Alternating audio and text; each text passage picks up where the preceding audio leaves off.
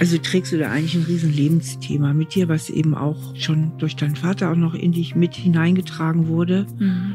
Was wir bearbeiten können, ist, es wirklich zu verdichten und sagen, das ist der Punkt.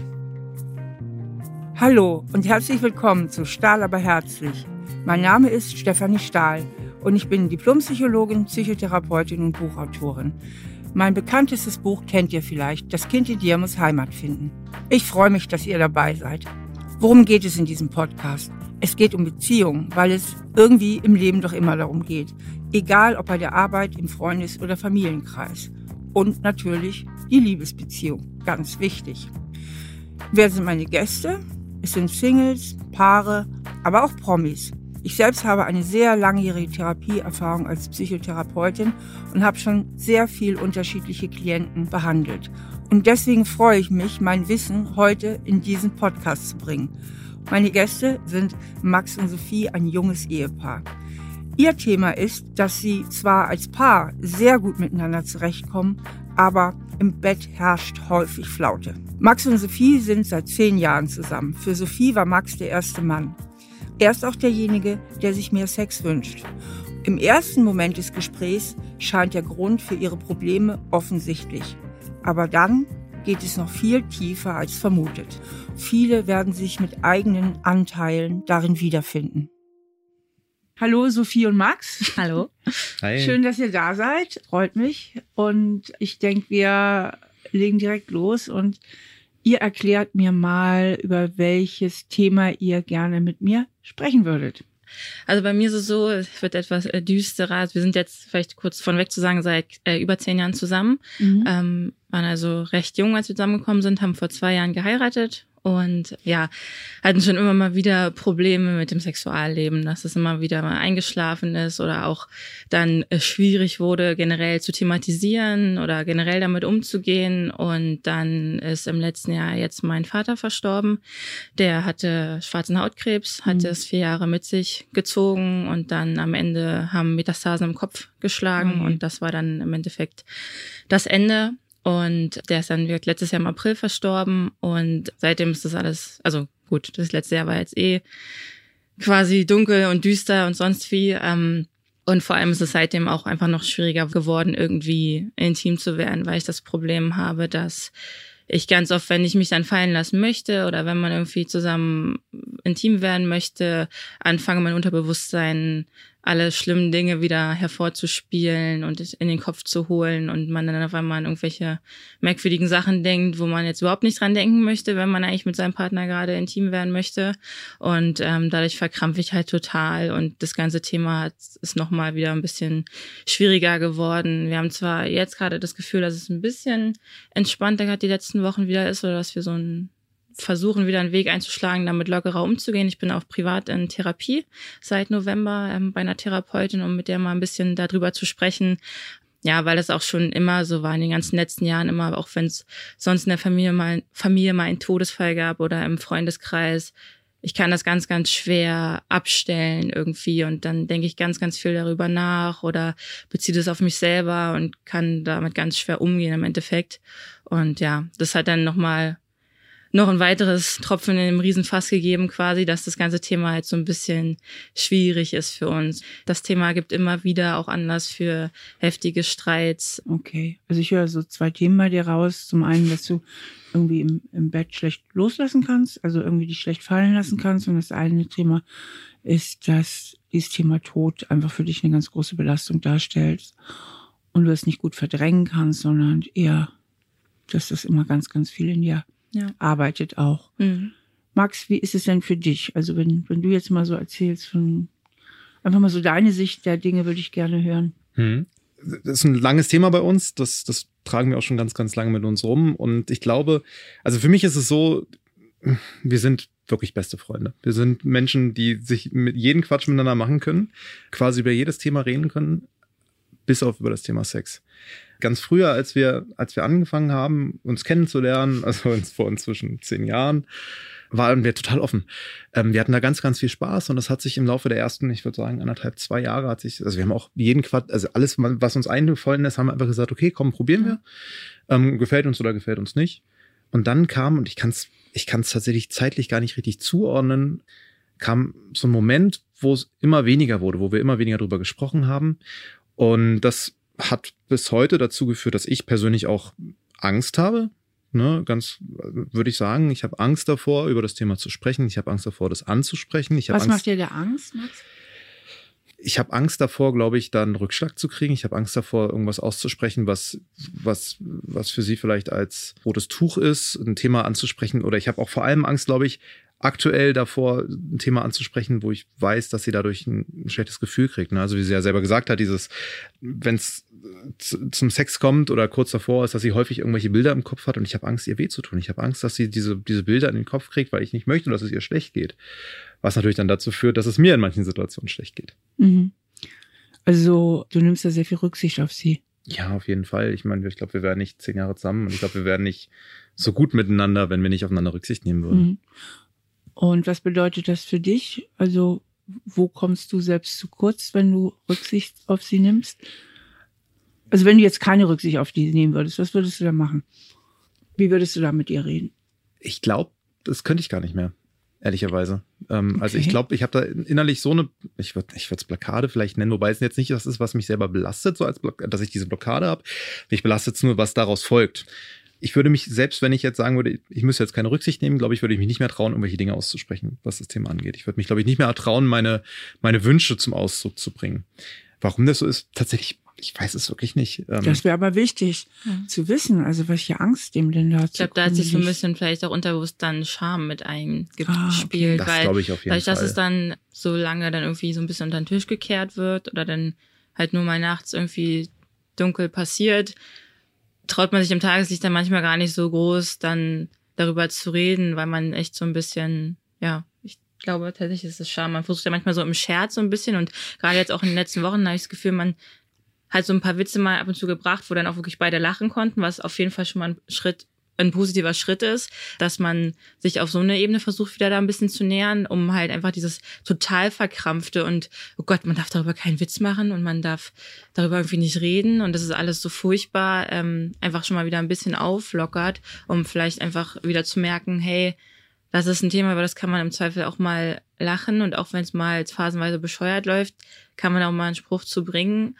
Gleichzeitig kann man dann aber auch irgendwie wieder normal damit reden, dass man einfach wieder lernt, das Thema ist jetzt nichts äh, abgefahrenes, was nur zwischen uns beiden existiert, äh, sondern es ist ein Thema, was äh, jeder Mensch, jede Beziehung als völlig normalen Baustein in seinem Leben hat. Sophie, das hört sich so an, wenn ich das richtig verstehe, wie wenn ihr verklemmter geworden wärt ja, über die Jahre. auf jeden Fall. Würde ich unterschreiben. Sofort. Ja, ist ja verrückt, ne? Also Total. eigentlich möchten Mhm. wir ja fast meinen, müsste ja umgekehrt sein. Ja. Nee, es ist tatsächlich so. Also früher hatten wir da überhaupt gar keine Scham. Ich meine, das ist auch so, ich hatte mein erstes Mal mit ihm und da hat er mir halt sozusagen auch früher ganz viel so gezeigt oder das war halt so der, ja, mich beeindruckt quasi und da haben wir ganz viel ausprobiert und man war da voll offen. Ja, und irgendwie mit der Zeit auf einmal schämt man sich so ein bisschen oder ist selber so ein bisschen verklemmt da und hat, ja, hat sich so schleichend irgendwie echt eingestellt, dass man so denkt, hm, Gibt es denn so Momente, die euch da raushelfen? Wo ihr ein bisschen so entfesselt seid? hm. Schwierig. Ja. Also realistischerweise glaube ich, dass wir so richtig dieses Entfesselte, das ist jetzt acht Jahre her. Aber ansonsten glaube ich, dass wir seitdem Sex haben, wenn es dunkel ist, ne, wenn das Licht aus ist. Also klar hat man da irgendwelche Wünsche oder würde sich auch gerne mal, also zumindest ich, auch gerne mal im Tageslicht wieder miteinander schlafen oder auch einfach mal an irgendwas Verrücktes mal machen, ne? Also verrückt, das ist, Ich weiß, was meinst du, ja, ja. das ist Oder ja wenn eigentlich ich mir was ein bisschen komplett Mut Normales. angetrunken habe. Genau. wenn- wenn- Oder? Oder wenn ich mir ein bisschen Mut angetrunken habe. Was natürlich auch ganz klar keine Lösung sein darf. Ne? so, und ich glaube, da so richtig entfesselt sind wir gar nicht mehr. Ja. Ich glaube, was immer gut tut, ist, wenn man mal viel Zeit miteinander hat, ob es Mhm. jetzt im Urlaub ist oder mal ein paar freie Tage hat zusammen, dass man einfach am Stück wieder mehr Zeit miteinander verbringt oder ja, auch wenn man mal wieder zusammen irgendwie in die Sauna geht oder so, wo man einfach von Natur aus dann nackt ist oder wieder ein anderes Körpergefühl generell bekommt und halt wirklich auch viel Zeit hat, weil bei mir ist es halt auch wie bei vielen Frauen einer der größten Lustkiller halt Stress und Alltag und wenn man sich da irgendwie kaum sieht, dann ja, ist man irgendwie noch weniger so in dem Thema drin und werden wir nur noch dann schlafen und dies, das, jenes. Und ja, ich glaube, auch je mehr Zeit man am Stück dann verbringt, desto besser funktioniert es dann auch wieder, desto eher hat man wieder das Gefühl, man baut gerade wieder ein bisschen mehr auf, wo man dann auch mal drüber sprechen kann oder. Mhm. Die Frage ist ja auch, ob eure Erwartungen realistisch sind, ne? Weil es ist einfach ein total normaler Verlauf und wenn wir ehrlich sind, auch nicht wirklich zu vermeiden, dass die, die Leidenschaft einfach nach ein, zwei Jahren Beziehung reichlich nachlässt. Ja. Ja, das hat die Natur blöderweise auch so eingerichtet. Die hm. Natur will hm. das ja auch, dass sie nachlässt, hm. weil die Natur hat ja, die will ja nur, dass wir uns fortpflanzen. Hm. Dafür müssen wir erstmal verliebt sein und beim Verliebt geht immer mit sexueller Lust einher. Man verliebt sich nicht in seine Oma. Ne? Man verliebt sich immer nur in potenzielle Sexobjekte. Hm. Und dann ist der Hormonrausch damit man möglichst oft Sex hat und die Wahrscheinlichkeit erhöht wird, dass Kinder mhm. dabei rauskommen. Ja. So. Und dann hat die Natur gesagt, jetzt muss er Schluss sein mit verliebt hier, sonst verhungern die armen Kinder. Und dann kommt dieses Gefühl, dieses ruhigere Gefühl der Liebe. Mhm. mhm. Und das habt ihr ja offensichtlich ganz gut hingekriegt, ne? Ja. Aber man zahlt dafür halt den Preis der Leidenschaft. Ne? Das mhm. ist eine blöde Falle, in die eigentlich alle Paare stolpern die länger zusammen sind oder es ist einfach so. Es ist einfach ein Teil, der dazugehört. Also ich weiß nicht, wie hoch auch eure Erwartungen vielleicht sind. Mhm. Ähm, vielleicht sollten wir erstmal so einen Erwartungsabgleich machen. Ja, also ich glaube, was bei uns beiden einfach klar eine Erwartung ist oder ein Wunsch ist, dass man einfach wieder sagen kann, man hat ein normales Sexualleben für ein mhm. Paar in unserem Alter, weil das ist ja streckenweise auch gar nicht gegeben. Also mhm. teilweise ist dann gefühlt monatelang passiert gar nichts. Mhm. Dann gibt's einen Riesenstreit, meistens nachts. Und es ist alles ganz furchtbar und dramatisch. Wie kommt denn der Streit? Weil irgendeiner was will und der andere. Ja, aus irgendeiner kleinen Situation manchmal auch raus. So, oder man merkt ja noch, dann werden beide irgendwie ein bisschen komisch, gerade er.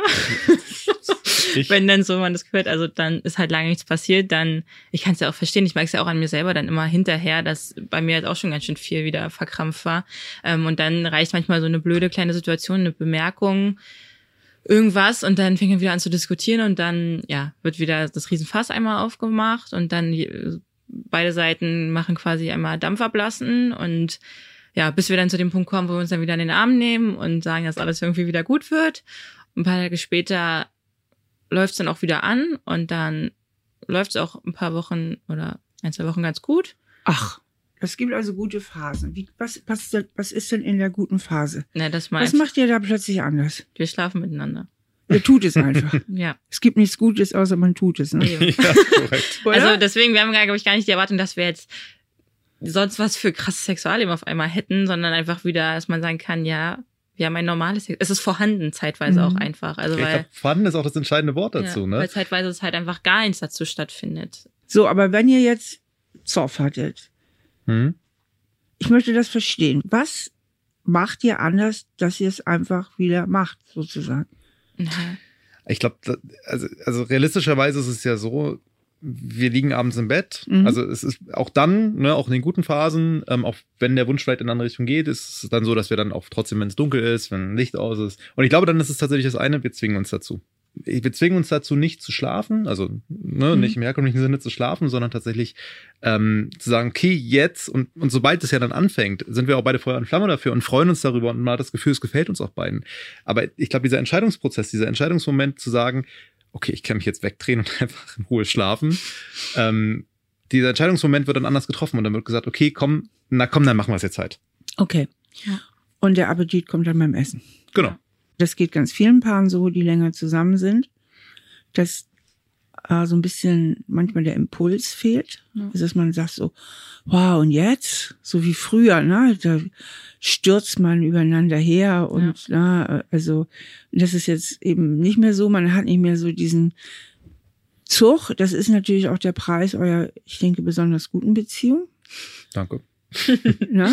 Also wenn ihr mehr äh, Stress hättet, auf manchen anderen Ebenen hättet ihr vielleicht auch wieder ein bisschen mehr Leidenschaft. Das ist manchmal geht das leider so ein bisschen ja, das haben miteinander. Wir auch schon mal gesagt, dass wir uns manchmal zu nah sind. Also ja. genau. wir haben ja auch schon viel darüber gesprochen, wo kann das dran liegen? Und wir meinten auch schon mal so, ja, manchmal sind wir uns glaube ich einfach ja zu nah, so dass man halt einfach auf jeder Ebene so miteinander verflochten ist und verworben ist und gleichzeitig auch den besten Freund und Seelenverwandten und alles in dieser Person hat und manchmal dann dieses naja, er ist, er ist halt kein aufregender Unbekannter quasi. Ja. Und dann flaut es halt schon. so ein bisschen. so und vermutlich auch, dass dann jeder irgendwie denkt, naja, der andere könnte ja mal den Impuls geben und der ja. andere könnte ja mal loslegen. Ja, dann macht's keiner. Wo stehen Max und Sophie gerade in ihrer Beziehung? Sie sind auf jeden Fall sehr, sehr nah, sehr eng befreundet, sehr vertraut und gerade dieses totale Vertrauen und diese Nähe kann ja auch manchmal die Leidenschaft killen, weil für die Leidenschaft ist ja manchmal auch das Fremde gut und wichtig. Und es gibt noch einen weiteren Punkt. Sie nehmen vielleicht zu viel Rücksicht aufeinander. Und gerade diese Rücksichtnahme kann natürlich auch im Bett einfach kontraproduktiv sein da geht es ja mehr so um die entfesselte Leidenschaft und eben gerade nicht darum, immer pinglichst drauf zu achten, was der andere will, sondern einfach mal auch ein bisschen sich hinzugeben und loszulassen. Die beiden haben sich jetzt einen Plan gemacht. Das heißt, sie müssen sich manchmal richtig aufraffen und ohne dass sie am Anfang direkt Lust haben, miteinander ins Bett gehen. Manchmal frustriert sie das auch. Die Frage ist ja, kann sowas überhaupt irgendwas bringen? Und die klare Antwort darauf lautet ja. Die Wissenschaft hat eindeutig gezeigt, if you don't do it, you lose it. Und es kann wirklich Sinn machen, sich einfach mal am Anfang ein bisschen aufzuraffen und wenn man dann loslegt, kommt normalerweise der Appetit auch beim Essen. Warum ist das so? Also zum einen kommen die Hormone dadurch einfach wieder in Fahrt.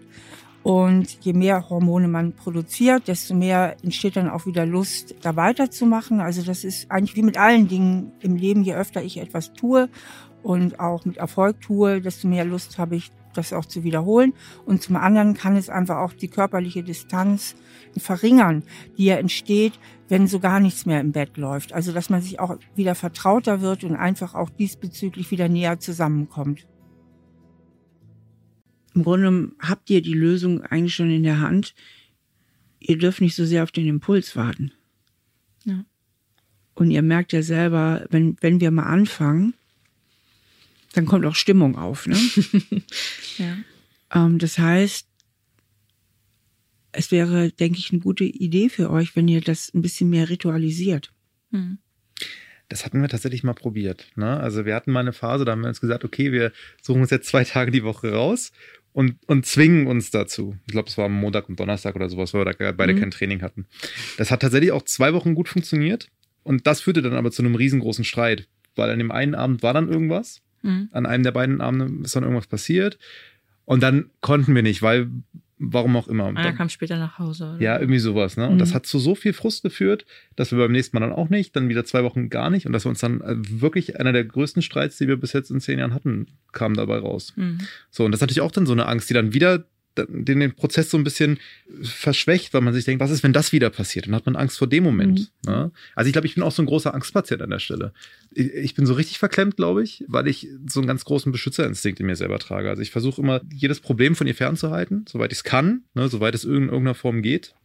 Was leider dann immer dazu führt, dass ich auch Angst habe, mir selber was, was zu nehmen oder was. was heißt das klang eben schon mal so durch und vielleicht ist das auch ein ganz wichtiger Punkt. Also das eine wollen wir mal festhalten. Also welche Lösung ihr euch auch immer entweder noch im Verlauf dieses Gesprächs oder außerhalb dieses Gesprächs erarbeitet, ihr müsst euch diese Idee ein bisschen von der Backe putzen des großen Impulses, sondern einfach irgendwie mal anfangen. Das machen auch viele Paare so, die legen einfach mal los. Oder es kann ja auch so sein, zum Beispiel nur einer hat Lust und dass der andere dann mal den anderen einfach nur befriedigt und dann kann es ja passieren, dass der Funke einfach überspringt, ja. Müssen mhm. ja auch mhm. nicht immer beide gleichzeitig Lust Absolut haben. Nicht, ja. ne? So, und dann kann ja der Funke auch überspringen und wenn nicht, dann nicht. Auch okay, dann befriedigt der eine einfach mal den anderen. Und du sagst, Max, das klang jetzt, sagst du schon ein paar Mal, du bist so rücksichtsvoll und dann kommt bei mir sofort ja so auch diese Idee, dass du dich vielleicht einfach auch nicht mal traust, mal so ein bisschen männlich, erobernd und zupackend zu sein. Na? Das ist ja was, wo Frauen auch drauf stehen, muss man mal sagen. Ne? Mhm. Und vielleicht, ähm, dass du dazu zu rücksichtsvoll bist. Aber mhm. das finden Frauen ja normalerweise nicht so wahnsinnig sexy im Bett. Das ist super in der Beziehung, aber im Bett ist das nicht so toll. Im Bett gelten immer andere Gesetze als im normalen Leben. Wie siehst du das, Sophie? Ja, äh, hatten wir auch darüber gesprochen und hat er auch selber schon mal gesagt, dass er auch das Gefühl, dass er das nicht so richtig kann, eben aus den Gründen. Mir geht es auch so, dass ich mir denke, dass mir das vielleicht auch manchmal wünschen würde oder mhm. ja, man dann vielleicht auch anders drauf anspringt. Was halt dann wiederum das große Problem ist, dass ich ihm dann nicht so 100% sagen kann, ja, bitte mach das mal, weil bei mir ja auch immer Angst mitspringt, weil mein ganz großes Problem ja bei diesem ganzen Thema ist, auch jetzt mit diesem einfach mal machen, dass das Thema bei mir verkrampfter auch geworden ist seit einem Jahr, weil ich halt selber auch einfach Angst habe anzufangen, weil ich halt Angst habe, dass ich dann auf einmal an irgendwas denke, woran ich gar nicht denken will. Schon mhm. gar nicht, wenn ich gerade mit ihm intim werden möchte. Das Wort Angst äh, fällt gefühlt in jedem zweiten Satz ja. von euch. Ja, es, hat, es ist, glaube ich, echt in so eine, ist in so eine Angstschiene gekommen ja. durch verschiedenste ja.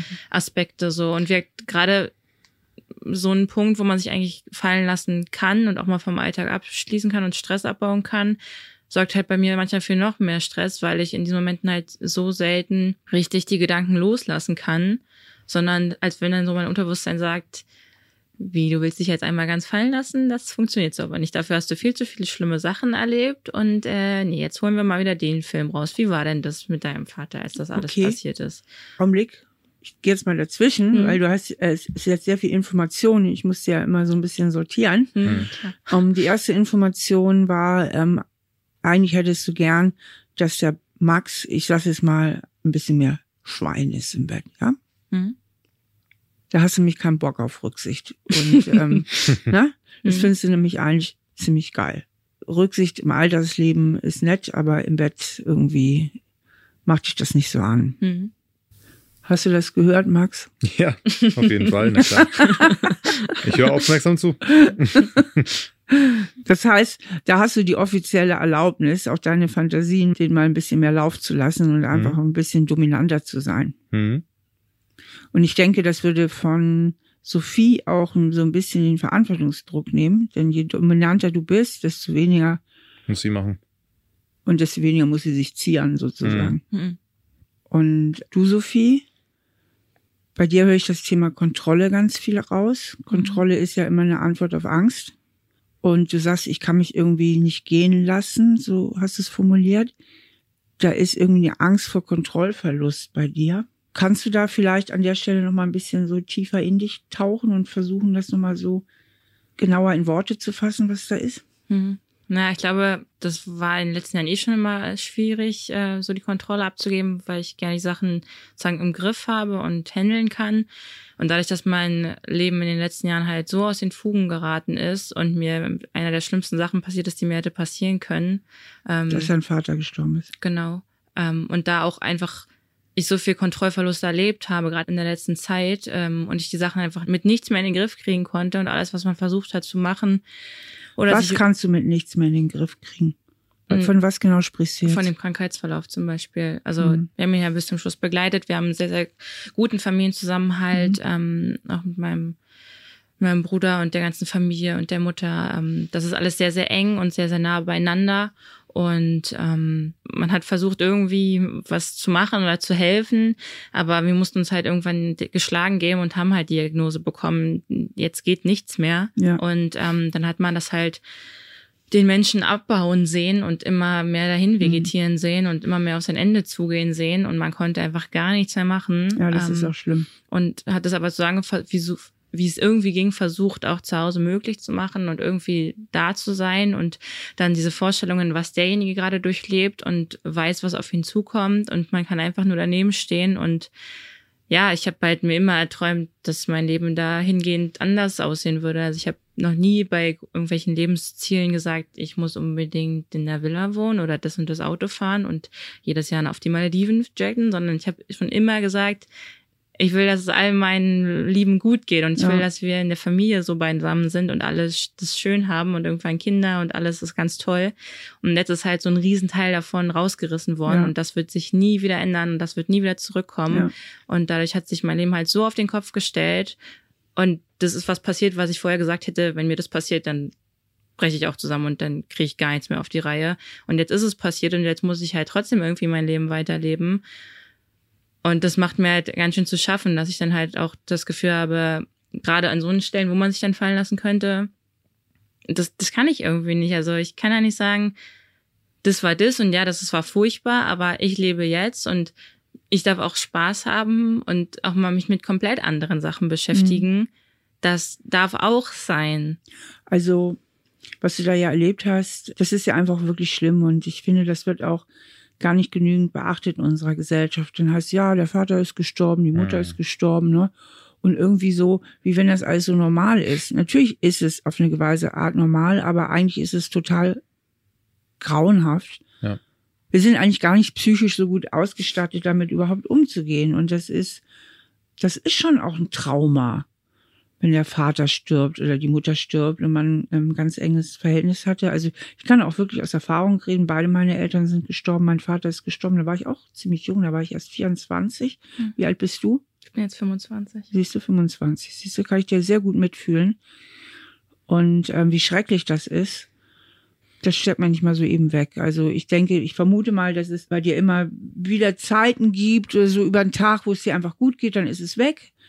Ne? Und dann kommt irgendwas und dann ist es wieder da, oder? Ja, also es ist ganz weg, es ist ganz, ganz selten. Also es ist immer in so einer Unterspur quasi Ja. da. Es ist, ja, das ist wirklich, klar, es gibt Phasen und Momente, wo man, wo man lacht, fröhlich ist und alles ist schön. Mhm. Aber es gibt selten einen Tag, wo das komplett mal in den Hintergrund Ja. rutschen würde, weil das, ich trage es halt immer mit, weil Ja, ich kann gar nicht beschreiben, was er für mich war und diesen Menschen verloren zu haben.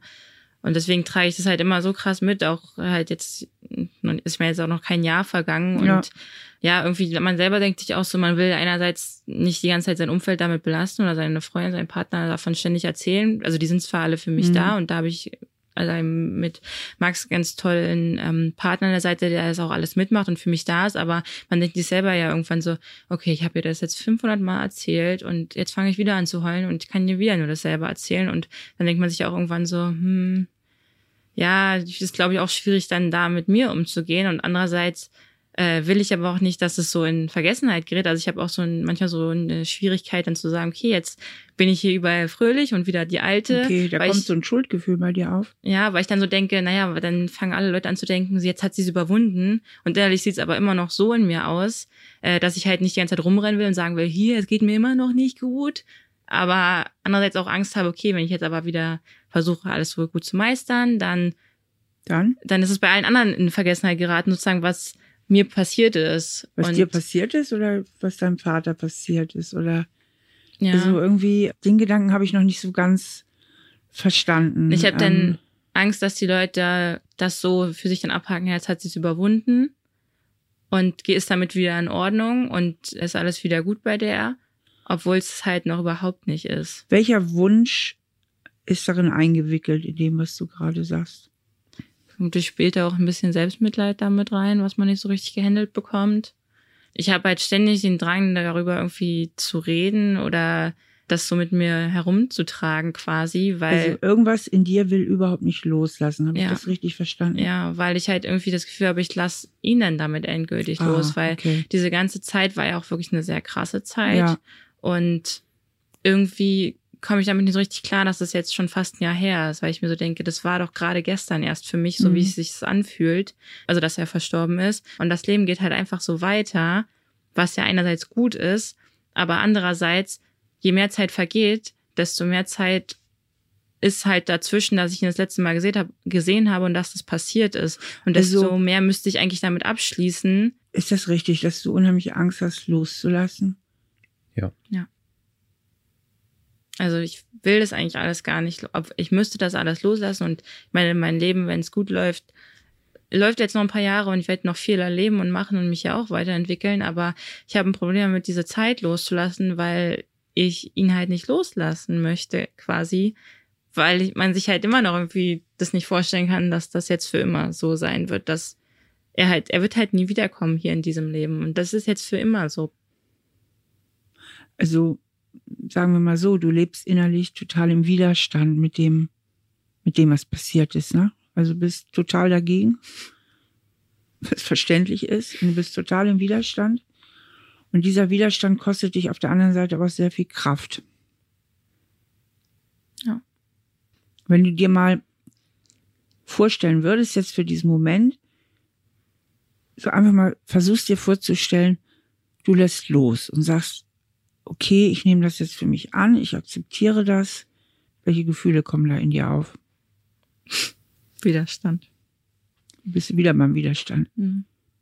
Ja, das ist halt das Problem, dass ich konnte mit dem Thema noch nie wirklich gut umgehen Mhm. und jetzt, als es so unmittelbar passiert ist bei einem der wichtigsten Menschen überhaupt, ja, das, also das zerreißt halt einfach, also es reißt richtig das Herz auf, wenn man jetzt so sich, wenn man halt das versucht zu sagen, ja, wir packen die Kiste auch gedanklich und er ist immer da und er wird mich immer begleiten und ich kann mich auch immer wieder an ganz tolle Zeiten erinnern. Es kommt ja auch immer mehr, dass ich ihn wieder vor der Krankheit im Kopf habe und dass diese Momente das auch wieder überschreiben, dass man nicht nur immer daran denkt, wie es zum Schluss war, sondern die Gesamtheit der Person wieder viel präsenter hat. Mhm. Aber ich kann es halt irgendwie nicht akzeptieren, dass das nie wieder so sein wird und dass der nie wieder da sein wird hier unten bei mir. Also das ist eigentlich die Aufgabe, die du hast, das zu akzeptieren, ne? Ja. Also das wirklich auch anzunehmen, dass es so ist. Also das, das ist die schwere Aufgabe.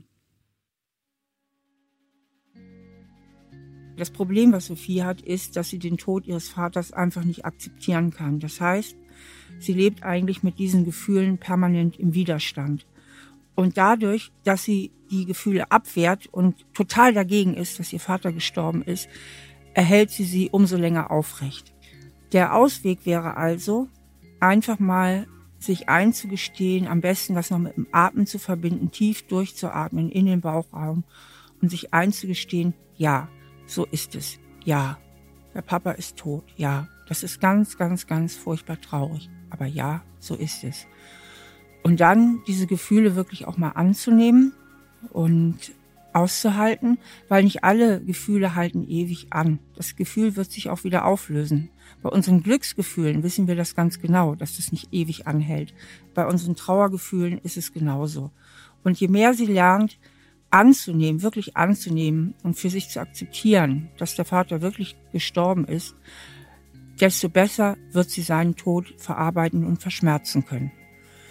Und das ist ein Tipp von mir für alle, die mit schwierigen Erlebnissen oder gar traumatischen Erlebnissen zu tun haben, die Gefühle wirklich anzunehmen und anzunehmen, dass das jetzt geschehen ist. Denn je mehr wir versuchen, das alles zu verdrängen, desto mehr erhalten wir diese Gefühle am Leben. Und annehmen heißt nicht, dass ich das von morgens bis abends tun muss, sondern ich kann mir zum Beispiel auch am Tag 20 Minuten Zeit nehmen und sagen, so, jetzt bin ich da, jetzt nehme ich das an und vielleicht sogar schriftlich was dazu machen und dann zu sagen, okay, und den Rest des Tages kümmere ich mich wieder um das Hier und Jetzt.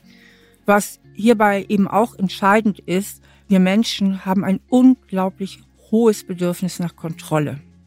Also ein Verlust von Kontrolle ist immer sehr beängstigend und diese überflutenden Gedanken, zum Beispiel im Fall von Sophie in Form von Trauer, sind auch ein immenser Kontrollverlust, sowieso wie der Tod ihres Vaters ja auch.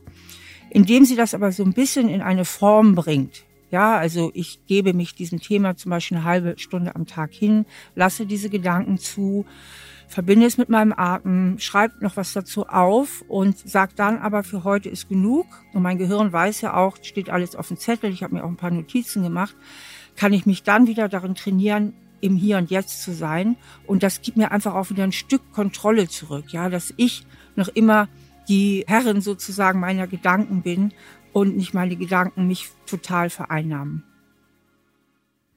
Geht um das Thema Vergänglichkeit, dass nichts so bleibt, wie es ist mhm. und dass auch du irgendwann sterben wirst. Das schwingt da, denke ich, ja alles mit rein, oder? Hm, ich bin ja auch kein guter Veränderungstyp oder spontaner mhm. Mensch. Ich habe alles gerne so, wie ich mir das vorstelle oder wie ich das geplant war oder wie ich das gerne hätte. Und wenn dann irgendwas dazwischen kommt oder sich verändert, dann ja, brauche ich eine ganze Weile, um das so zu akzeptieren ja. oder damit umzugehen. Also ich, ja. Das ist eigentlich so dein Thema, ne? dass du eigentlich alles gerne festhalten möchtest, dass alles so bleiben soll, dass niemand gehen darf und jetzt ist das sowieso schon ein Thema. Und dann passiert auch noch so eine krasse Scheiße, dass dein Vater richtig früh stirbt. Er ist dann ja relativ jung wahrscheinlich gestorben. Mit 59, ja. Ha? Mit 59. Ja, du hast ja wahrscheinlich mal mindestens ausgemalt, dass er noch 30 Jahre älter wird. Ne?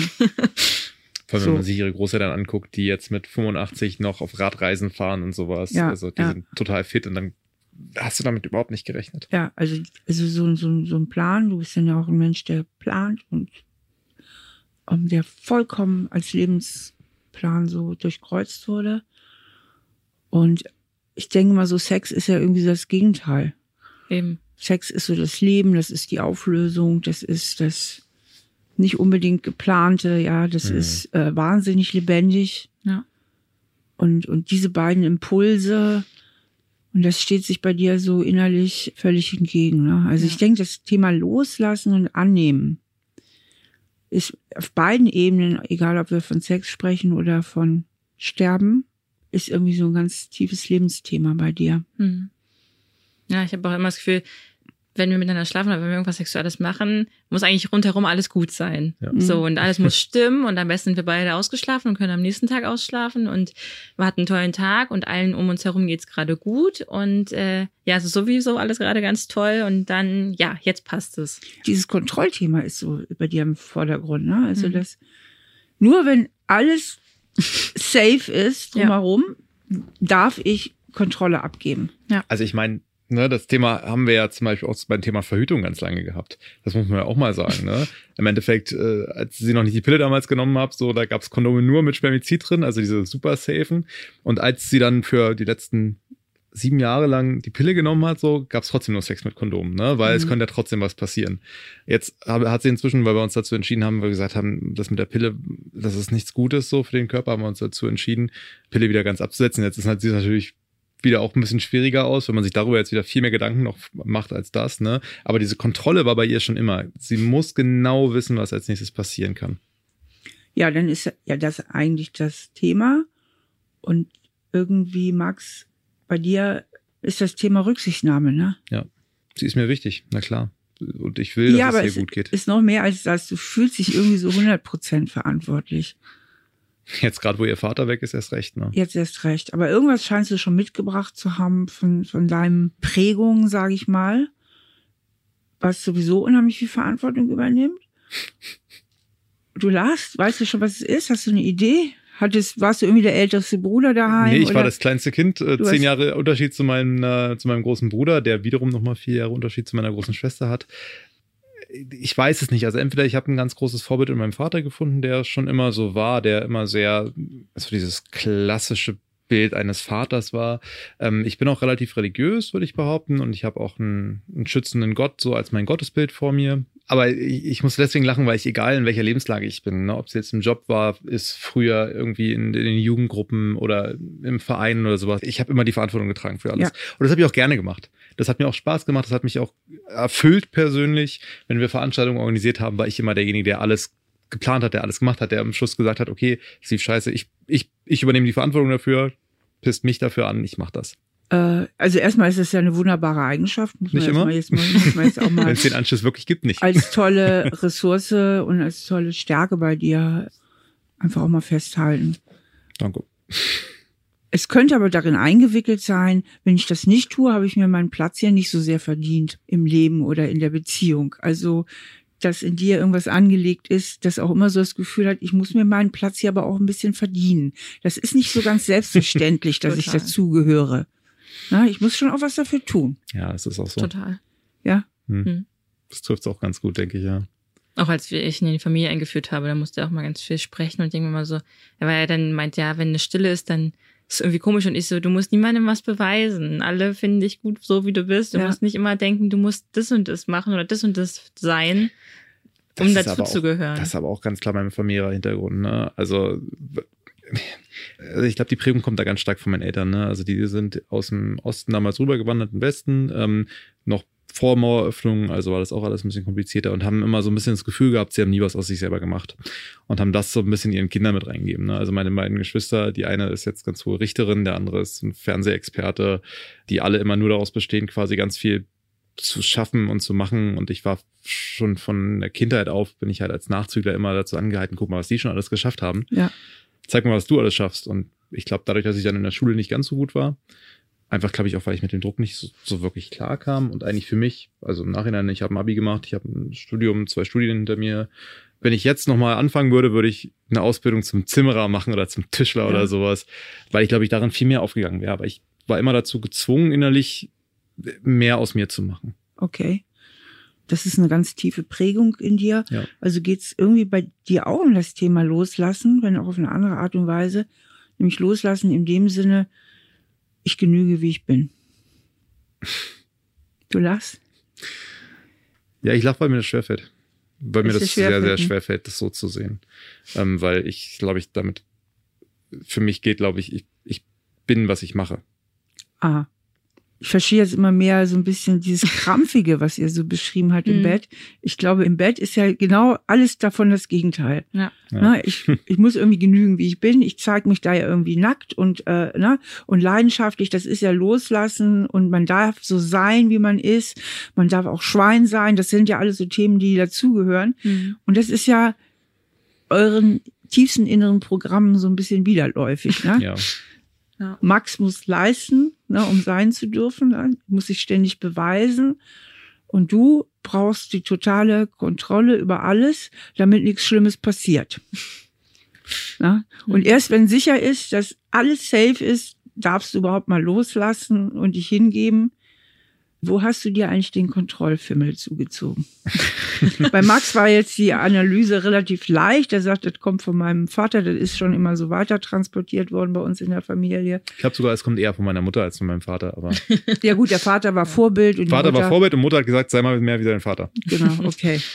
Ehrlich gesagt, ich habe keine Ahnung, wo das herrührt, dieses man alles so in Kontrolle haben muss. Vielleicht ist es so ein ich hatte halt eine wunderschöne Kindheit mhm. und bin da sehr behütet aufgewachsen, mhm. obwohl mein Vater viel mit Arbeitslosigkeit zu kämpfen hatte und daran auch ein bisschen zugrunde gegangen ist.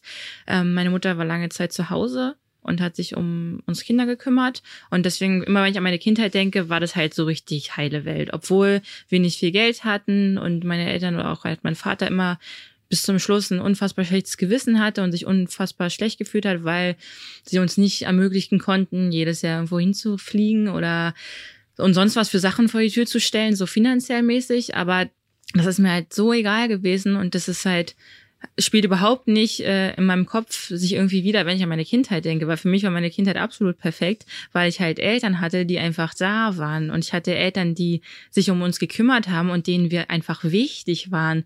Deswegen habe ich im Kopf so eine heile Kindheitswelt, die absolut perfekt war und wo ich einfach so glücklich war und alles schön war, dass ich mir auch am ehesten vorstellen könnte, dass es daher ein bisschen rührt, weil ich das natürlich gerne so weiter hätte. Ja, dann ist man erwachsen geworden, hat gemerkt, mit wie viel Scheiße man sich so beschäftigen muss und was alles so anfällt und was im Leben auch so schieflaufen kann. Und am liebsten wünschte ich mir dieses Kindheitsgefühl zurück, dass alles halt toll ist und alle ja. sind da und ja, es ist alles irgendwie schön.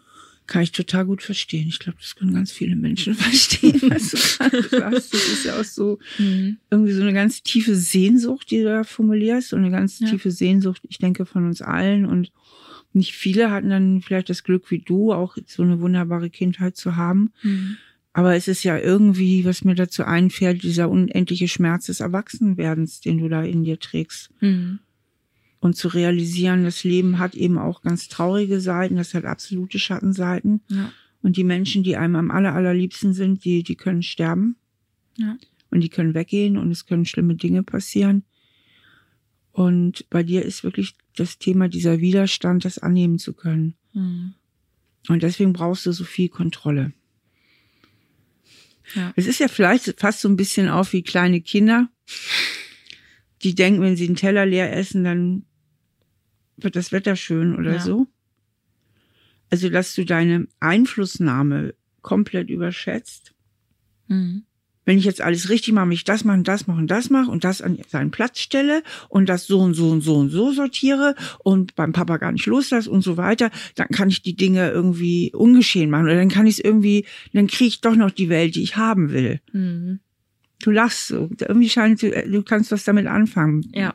Auf jeden Fall. Ja, kannst ja. du vielleicht noch was dazu sagen, so von dir aus, was, ja. welche Seite das in dir jetzt zum Klingen bringt? Ja, also was da so gesagt wurde, das kann ich direkt so unterschreiben, weil man halt irgendwie ja, auch dieses innerliche Kind vielleicht nie so ganz losgelassen hat oder loslassen will, weil man halt in dieser Zeit so glücklich war und gerade weil das halt bei mir noch nie um materielle oder finanzielle Dinge ging, sondern immer nur darum, dass ich gesund bin, dass meine Lieben gesund sind, dass mhm. es allen gut geht, so. Und das war schon immer das, woran ich gedacht habe in der Kindheit und woran ich jetzt auch denke. Ja, das heißt, du hast als und, Kind eigentlich schon diese Verlustangst gehabt. Ja, ja, auch gerade wenn man die Eltern von meinem Vater, der mein Opa habe ich nicht richtig kennengelernt, da ja. war ich ein Jahr alt, als der auch an Krebs verstorben ist. Und meine Oma ist dann an einer Lungenkrankheit verstorben, als ich ungefähr zehn war. Ja, dadurch hatte man dadurch auch schon so Kontakt damit und es war schon immer so für mich wenn wir irgendwie einen Familienausflug machen und uns irgendwo hinsetzen und picknicken, dann reicht das. Man muss, also Hauptsache alle sind so zusammen und ja. sind schön zusammen. Wirklich, ich muss überhaupt nichts krasses machen. Also du hast schon ähm, eine ganz massive Verlustangst. Auf jeden Fall. Die ist wirklich massiv. Ja. Und die hängt wohl mit Todeserlebnissen zusammen, auch in deiner Kindheit, vielleicht noch mit mehr. Vielleicht ist es auch ein Thema bei euch in der Familie. Manchmal nimmt man ja auch so Ängste von den Eltern mhm. auf, dass vielleicht deine Mutter auch schon ein Thema damit hat. Na, mein, mein, mein, für meinen Vater war das auch sehr schwer, seine Eltern zu verlieren. Und ja. er hat keine Geschwister. Mein Vater hat das, würde ich sagen, auch bis zu seinem Tod nicht 100% verkraftet, dass seine Eltern früh verstorben genau. sind, weil der auch eigentlich sehr verbunden damit war und dass dem auch alles sehr wichtig war und man ihm auch bis zum Schluss angemerkt hat eigentlich, wie viel Schmerz der auch nach so vielen Jahren da noch in sich trägt. Der Schmerz, den schon Sophies Vater durch den Verlust seiner Eltern in sich getragen hat, den hat er irgendwie an Sophie weitergegeben. Familiäre Ängste und Traumata können vererbt werden bzw. an die nächste Generation weitergegeben werden. Ich erinnere mich da an ein Beispiel aus einer Therapiesitzung mit einer Frau, die selbst Mutter war und schwere Verluste in ihrer Kindheit erlebt hat und mit diesen Verlusten ist sie so umgegangen, weil es irgendwie um ihr emotionales Überleben ging, dass sie die Trauer ganz, ganz weit verdrängt und abgespalten hat. Und nun bekommt sie später selber ein Kind, kann aber selbst mit Trauer überhaupt nicht umgehen und hat das dadurch an das Kind weitergegeben, weil sie auch, wenn das Kind traurig war, und Kinder sind ja alle naslang traurig wegen irgendetwas, immer selbst so innerlich ein bisschen versteinert und erstarrt ist und die Trauer dieses Kindes überhaupt nicht auffangen konnte, so dass das Kind sich auch sehr allein gefühlt hat mit seiner Trauer und dann genau wie die Mutter gelernt hat, seine eigene Trauer total zu verdrängen und abzuspalten. Aber was passiert, wenn wir Gefühle wirklich total von uns fernhalten und abspalten und das schon als Kind trainieren. Zum einen lernen wir nicht wirklich uns authentisch zu fühlen, denn um authentisch und lebendig zu sein, brauche ich einen Zugang zu allen Gefühlen.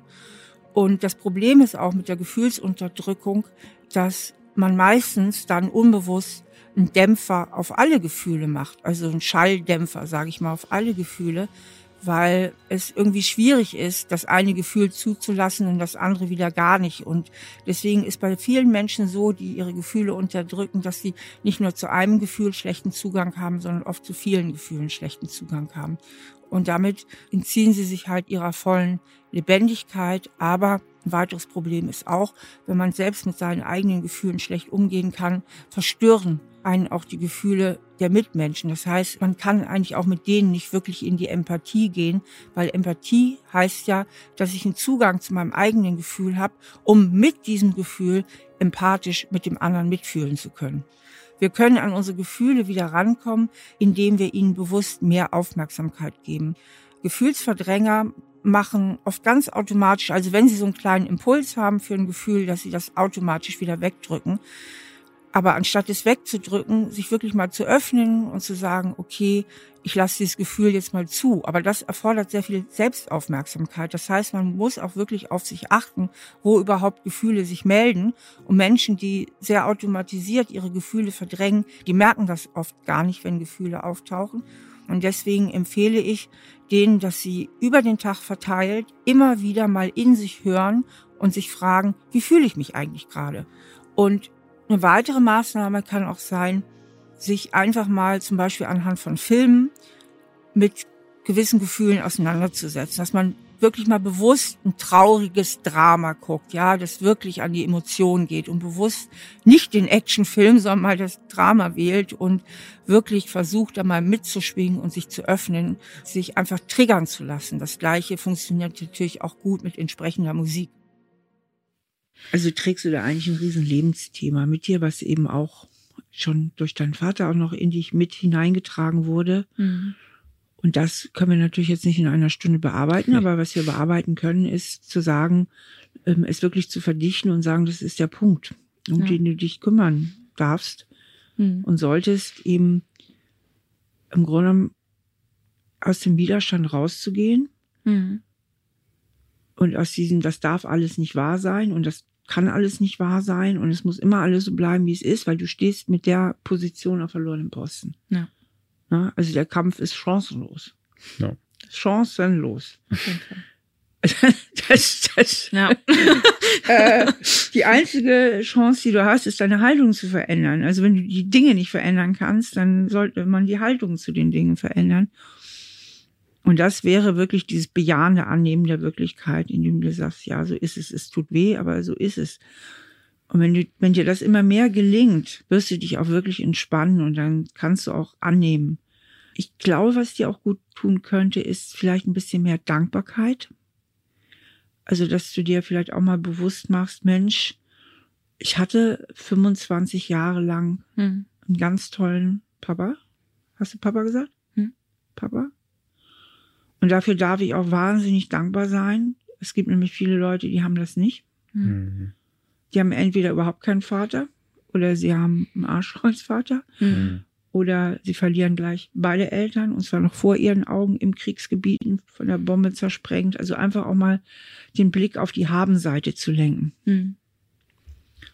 Dann kommst du vielleicht auch ein bisschen raus. Du hast, du hast selber vorhin das Wort benutzt, ähm, Selbstmitleid. Mhm. Dass du dann vielleicht da auch ein bisschen rauskommst, indem du sagst, jetzt pass mal auf, jetzt guck auch mal, was du alles hast. Und mhm. du hast eine ganze Menge. Ich meine, wenn du so gute Elternbeziehungen hast, bist du, denke ich, auch psychisch insgesamt eigentlich gut aufgestellt, auch wenn du diesen Kontrollfimmel hast. ne? ja. Aber da gibt's ja ganz viele heile und gesunde Seiten dann auch in dir. Und du hast einen Ehemann, der dich liebt und sich um dich kümmert. Also du hast auch wahnsinnig viel. Ja, auf jeden Fall. Und ich denke, du wirst dem Leben auch nicht ganz gerecht, wenn du immer nur auf die verlorene Seite guckst. Mhm. Ich glaube auch nicht, dass das deinen Vater besonders glücklich machen nee. würde. Also ich glaube, der würde seine kleine Tochter lieber glücklich sehen. Ja. Also mein Tipp ist, einfach mal auf die Haben-Seite zu schauen. Unser Gehirn weist leider eine ziemlich blöde evolutionäre Prägung auf. Und zwar achtet es vor allen Dingen immer auf die Baustellen und das, was nicht so gut funktioniert. Und deswegen sage ich immer, man sollte das Gehirn sich selbst nicht beim Denken überlassen, sondern sozusagen eingreifen, indem man mal ganz bewusst den Blick auch auf die Haben-Seite lenkt und wirklich guckt, was ist alles da. In Sophies Fall bedeutet das, sie verengt ihren Blick und damit auch ihre Gefühle sehr stark auf den Verlust ihres Vaters. Aber wenn sie jetzt nochmal auf Weitwinkel schaltet, dann kann sie auch sehen, was alles da ist. Nämlich, dass sie eine ganz tolle Kindheit hatte, dass sie ganz liebevolle Eltern hat, die Mama ist ja noch da und in ihrem Vater auch hatte. Das ist ein ganz, ganz großer Gewinn. Wie viele Kinder können das von sich behaupten?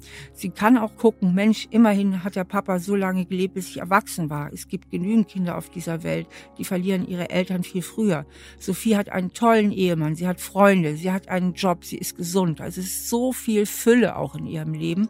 Es ist ganz, ganz wichtig, auch immer zu gucken, wo ist die Fülle in meinem Leben, wo sind meine ganzen Ressourcen und ich kenne auch nicht wenig Menschen und ich gebe das gerne auch immer als Tipp weiter, die so ein Dankbarkeitstagebuch führen. Das heißt, sie notieren jeden Abend, wofür kann ich heute wieder dankbar sein, was ist gut gelaufen. Und das bewirkt halt wirklich so ein Training, auch mehr auf die Habenseite zu gucken und dass die Betroffenen dann schon tagsüber sich dabei ertappen, ach Mensch, das ist ja wieder ein ganz toller Moment oder hierfür kann ich wieder dankbar sein. Das muss ich heute Abend in mein Tagebuch schreiben. Das heißt, der Blick auf die Welt kann sich durch dieses Training wirklich positiv verändern. Also ich denke, es ist ganz wichtig, dass du anfängst, die Dinge anzunehmen und in die Dankbarkeit auch zu gehen. Was du auch machen kannst, ist, das empfehle ich immer bei schweren Themen, egal über was man sich den Kopf zergrübelt. Hm. Weil grübeln kann man eigentlich 24 Stunden am Tag und das sieben Tage die Woche. Mhm. Zumal unser Gehirn ja so gebaut ist, dass es immer nur auf die Baustellen schaut dass du dir vielleicht so ein Tagebuch zulegst und sagst, jeden Tag 20 Minuten oder wie lange auch immer du es für richtig hältst, beschäftige ich mich ganz intensiv mit Papa und dem Thema Tod und dem Thema Sterben und Vergänglichkeit und schreib das auch alles auf. Ich schreibe meine Gedanken auch auf dazu. Hm. Meine Gefühle, meine Gedanken. Ich notiere es. Dann ist das da auch mal abgelegt. Dann ja. weiß dein kontrollbedürftiges Gehirn auch, Im Zweifelsfall steht das jetzt alles schwarz auf weiß. Ich muss das nicht ständig wiederholen. Ja. Stell dir mal vor, wie so eine Einkaufsliste, ja. Hm. Wenn du, sagen wir mal, du willst 20 Sachen einkaufen und du gehst von deiner Wohnung zum Supermarkt und du hast keine Liste, also muss dein Gehirn immer dran denken. Denk dran, du brauchst das, das, das, das, das, muss es immer wiederholen, damit es nichts vergisst. Mhm. Aber wenn dein Gehirn weiß, steht auf der Liste, kann es sich mit anderen Dingen beschäftigen. Mhm. Und so ist das auch da. Also dein Gehirn weiß, dann steht ja alles da. Und es geht mir jetzt nichts verloren, wenn ich diese Gedanken nicht immer wieder und immer wieder und immer wieder denke. Weißt du, wie ich meine? Ja. So, und dann wirklich sagst, ich teile mir das ein bisschen ein ich mache eine halbe Stunde am Tag oder wie lang und den Rest des Tages versuche ich wirklich im Hier und Jetzt zu sein. Mhm. Und dieses Tagebuch liegt dann auch außerhalb vom Schlafzimmer. Ja, ganz weißt immer, da steht alles drin. Ich muss mir das jetzt im Bett, na, muss ja. ich mir das jetzt wirklich nicht. Ich darf, ich darf auch mein Leben leben. Ich darf wieder fröhlich sein. Ich darf auch wieder Spaß am Leben haben. Ne? Mhm. Auch dir die Erlaubnis zu geben. Ja.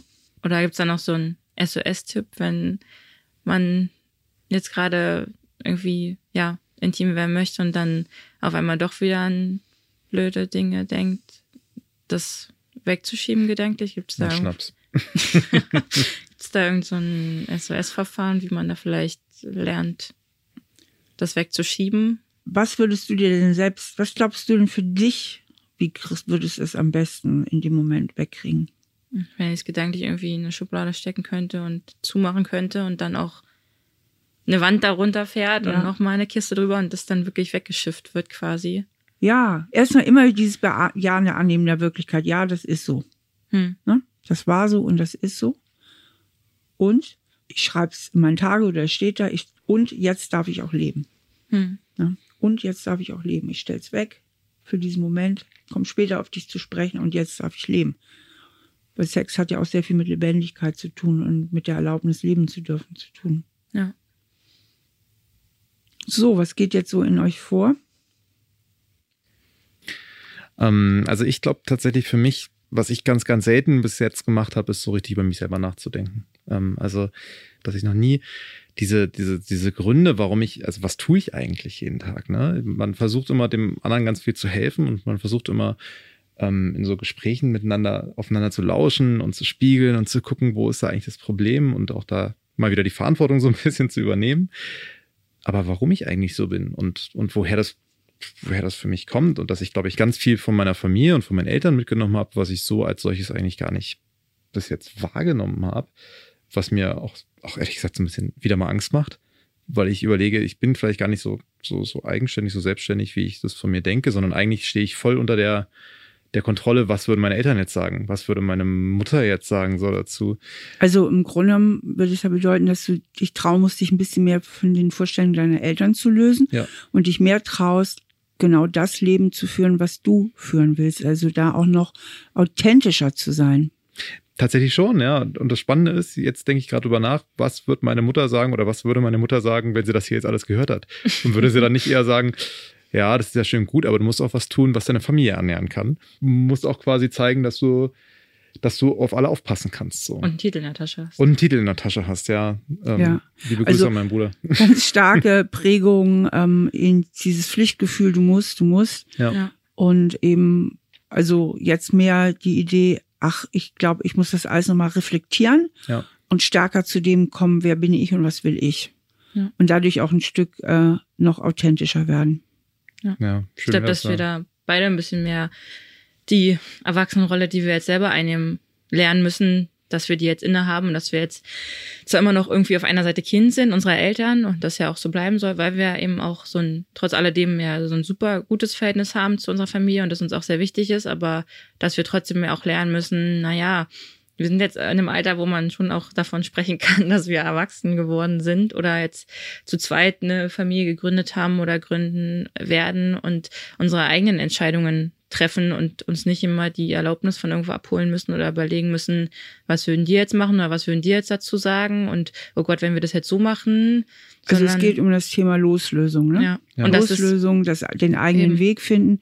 Bei dir ja auch nochmal in dieser Form auch wirklich loslassen, ja. okay nichts bleibt, wie es mhm. ist. Ich muss jetzt auch meinen eigenen Weg finden Eben. in diesem Leben. Und, und man nimmt eine andere Rolle auch an. Ja. Ich glaube nämlich auch, denke ich mir auch selber immer wieder, es würde mir vermutlich auch einfach sehr viel helfen, wenn ich das verinnerlichen könnte oder mehr annehmen könnte, dass ich halt jetzt auch eine erwachsene Person bin, die ihre eigene Familie gründet, um von dieser Tochterrolle ein bisschen mhm. loszukommen, damit dieser Schmerz sich ja, relativiert ist blödes Wort, aber dass man sich vielleicht nicht mehr ja. so hilflos fühlt, weil man ja. nur Tochter ist gefühlt, die den ja. Vater verloren hat, sondern dass man auch selber eine erwachsene Frau ist, die ihr eigenes Leben bestreitet und da noch viel mehr dahinter steht, womit man umgehen muss. Ich glaube, was uns am meisten gefehlt hat, ist mal zu rebellieren.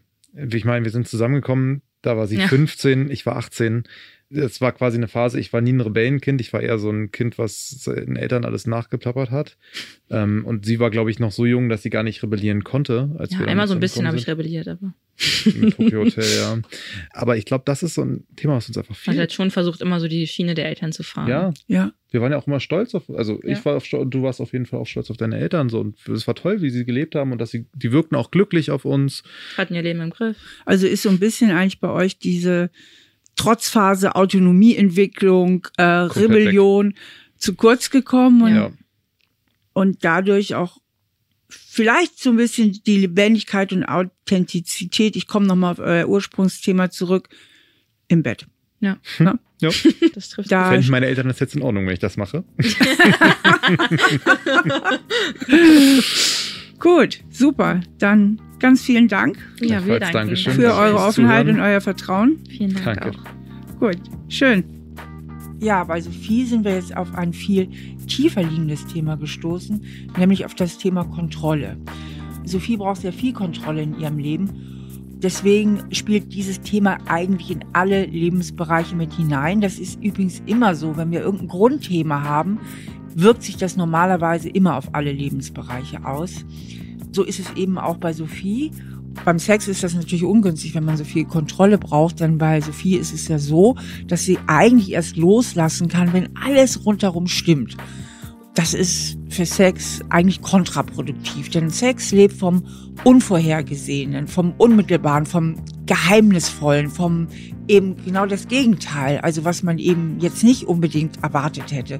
Deswegen darf Sophie lernen, noch viel mehr Kontrolle abzugeben, was ja in anderer Formulierung nichts anderes bedeutet, als dass sie sich mehr in Vertrauen üben darf.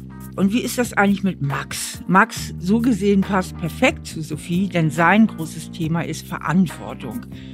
Er meint, er wäre nur etwas wert, wenn er ganz viel Verantwortung übernimmt und ganz viel für andere Menschen tut. Das heißt, er hat so ein tieferes Gefühl, dass er sonst eigentlich nicht gut genug ist. Tja, und das ist leider für den Sex auch nicht gerade förderlich. Denn bei Max geht es darum, dass er mal ein bisschen mehr sozusagen das Schwein rauslässt, ja, mal richtig fordern ist und tja, Sophie würde ja auch durchaus darauf stehen. Und deswegen darf Max auch mal mehr loslassen lernen und die Verantwortung abgeben. So, das war's zu dieser Folge mit Sophie und Max. Ich hoffe, es hat euch gut gefallen und ihr konntet für euch persönlich vielleicht auch etwas mitnehmen. Und wenn ihr selbst irgendein Thema habt, das ihr gerne mal mit mir besprechen wollt, dann schreibt bitte an die Adresse stahl aber herzlich at randomhouse.de. Das nächste Mal treffe ich auf Michael Nast. Michael Nast ist der Autor des Bestsellers Generation Beziehungsunfähig. Dieser Titel ist ja inzwischen sozusagen zu einem geflügelten Wort in der deutschen Gesellschaft geworden. Ich bin natürlich schon sehr gespannt auf ihn. Und sein Thema passt natürlich mega auf mein Buch, das ich damals quasi als Antwort geschrieben hatte auf sein Buch mit dem Titel Jeder ist beziehungsfähig. Und warum sein Buchtitel, nämlich Generation beziehungsunfähig, ziemlich gut zu ihm passt, das werdet ihr in der nächsten Folge erfahren. Stahl aber herzlich, der Psychologie-Podcast mit Stefanie Stahl.